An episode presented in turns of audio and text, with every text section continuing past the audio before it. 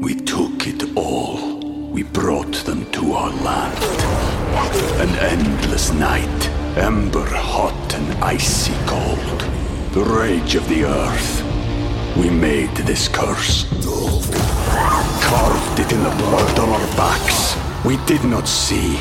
We could not, but she did. And in the end, What will I become? Senwa Saga. Hellblade 2. Play it now with Game Pass. Considera las especies de primates. Homo sapiens, hombre sabio en latín.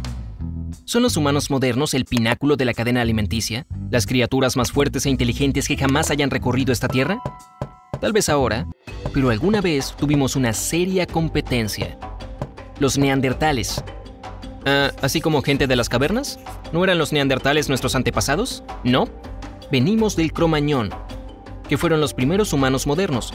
Los neandertales eran una rama separada de los humanos. Su ADN es incluso diferente al nuestro, por lo que podemos decir con seguridad que los neandertales eran una especie completamente diferente. Ok, déjenme presentarles a Ned Neandertal. Apareció hace 430.000 a 40.000 años en Europa. En 1856, los arqueólogos encontraron a los parientes de Ned por primera vez en un valle alemán llamado Neander. De ahí el nombre, inteligente. Luego está Hank. Sí, se parece mucho a cualquier otro chico que hayas visto. Y eso se debe a que Hank es un humano moderno, un Homo sapiens. Es estudiante en un instituto arqueológico. Sí, una vez que se gradúe, Hank se ganará la vida estudiando especies humanas antiguas como Ned. Hank conoce a Ned, Ned, él es Hank. Como puedes ver, Ned es más bajo que Hank. El neandertal promedio era de aproximadamente 162 centímetros y pesaba cerca de 72 kilogramos. Con 175 centímetros, Hank es obviamente más alto, pero los huesos de Ned son mucho más anchos, sus músculos son más grandes y fuertes, incluso sus ojos son más grandes. Los neandertales podrían haber sido más pequeños que los humanos modernos, pero lo compensaron con solidez. Quiero decir, solo un dedo de Ned es tan grueso como dos de los de Hank. Sí, en comparación con Hank, Ned parece una montaña de músculos. ¿Pero eso significa que es más fuerte? Más grande no siempre significa mejor, ya sabes. Como ejemplo, Ned tiene un cráneo mucho más masivo porque su cerebro es más grande que el de Hank. Pero los humanos we took it all. We brought them to our land. An endless night, ember hot and icy cold. The rage of the earth. We made this curse. Carved it in the blood on our backs. We did not see. We could not, but she did. And in the end, What will I become? Senwa Saga. Hellblade 2. Play it now with Game Pass. modernos tienen cerebros más complejos y eficientes. Entonces, ¿qué es mejor? ¿Cerebro o músculos? Creo que echar un vistazo a los días típicos de estos chicos ayudará a responder esa pregunta. Mañana, Hank el humano se levanta a regañadientes por el zumbido incesante de un despertador y se dirige a clase. Puede que coma una tostada al salir, pero ¿a quién engañamos? Probablemente solo sea una taza de café rápida. Ah, uh llegará tarde. Mejor reservarlo para la clase. Oh, vaya, Hank se quedó sin aliento solo por correr unos metros. Ned, con los primeros rayos del sol, abre los ojos y sale a comer. ¿No? Será cualquier cosa menos una comida preparada preempaquetada de tu tienda de comestibles del vecindario. Como un verdadero Tarzán, Ned se abre paso a través de la fría estepa. Gracias a su pecho agrandado y sus fosas nasales anchas, los músculos de Ned consumen mucho más oxígeno. Entonces, con sus gruesas y musculosas piernas, puede caminar unos 50 kilómetros fácilmente solo para encontrar algo de comer. Llega a su destino justo a tiempo. Una manada de búfalos salvajes pastando en un campo. Tarde. Hank apenas logró pasar su primera clase y se durmió en la segunda. Fue despertado por su estómago gruñendo. Durante el descanso, Hank corre hacia una máquina expendedora y se compra un sándwich y una bolsa de papas fritas. Ned rastrea a su presa durante dos horas y media. Un bisonte de 680 kilogramos. Eso alimentará a toda la familia. El fracaso no es una opción. Respira profundo y corre hacia el bisonte, armado solo con un hacha de piedra torcida. Uno debe ser increíblemente fuerte para salir victorioso con semejante bestia. Y Ned ha ganado. En cuanto a Hank, bueno, digamos que una vez lo asustó terriblemente un ganso que quería llevarse su sándwich. Y el ganso ganó. Atardecer. Después de las clases, Hank va al gimnasio. Allí puede levantar pesas de cerca de 63 kilogramos. Claro, no es mucho, pero Hank no está buscando convertirse en culturista profesional ni nada.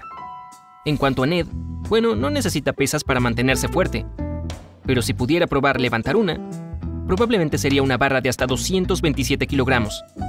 Los humanos modernos pueden ser más inteligentes, pero los neandertales ganarían cualquier combate de pulseada. Eran de 5 a 20% más fuertes que los humanos modernos. Pero, oye, tenemos extremidades más largas, así que si va a haber un enfrentamiento, Hank siempre puede sostener la cabeza de Ned con el brazo extendido, sin mencionar que tenemos maestros de artes marciales de nuestro lado. Pero incluso si estos dos pudieran comenzar una batalla épica de las especies, Ned está demasiado ocupado. Él y sus compañeros necesitan llevar la cena de regreso a la cueva que podría estar a docenas de kilómetros de distancia. Sí, él tiene la fuerza y la resistencia. Noche. Hank y sus amigos ven el último éxito de taquilla en el cine. Luego es hora de regresar a los dormitorios.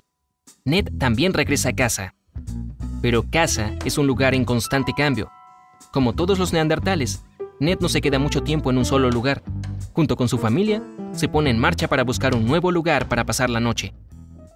Incluso en esta larga y fría noche, Ned encuentra una cueva ideal. Puede ver lo suficientemente bien sin mucho sol.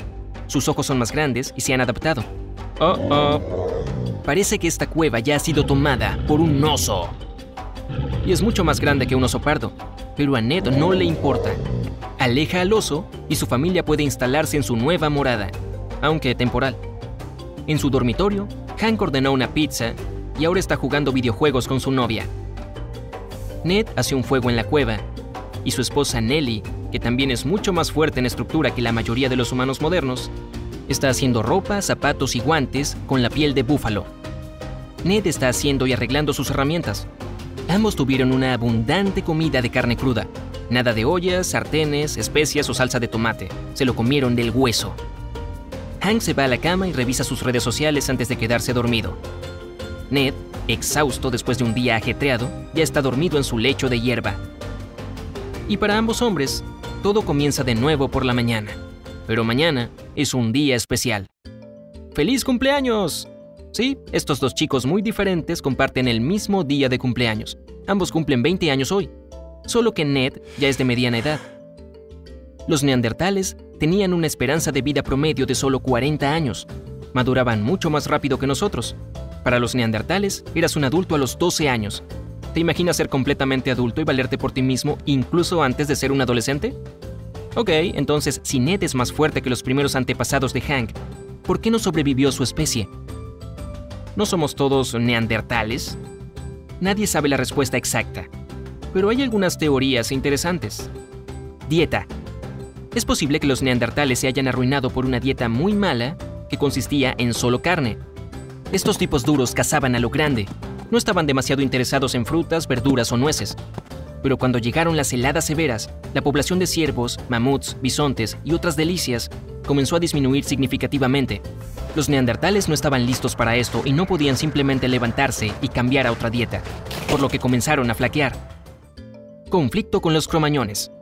Debido a este fuerte enfrentamiento global, los neandertales no podían cruzar muchas distancias, por lo que se vieron obligados a coexistir con los cromañones, que emigraron de África. La vecindad no funcionó bien, por decirlo suavemente.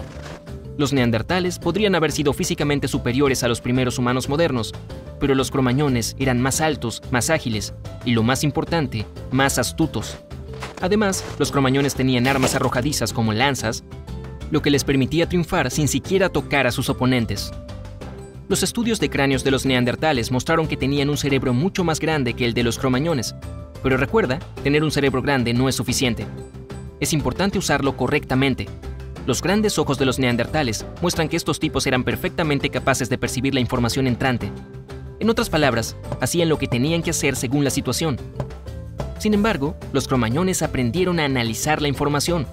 Podían idear planes por adelantado y unirse en grandes tribus para un objetivo común, derrotar a los neandertales. Y eso fue justamente lo que hicieron. Además, la razón de la extinción de los neandertales podría ser los mismos neandertales.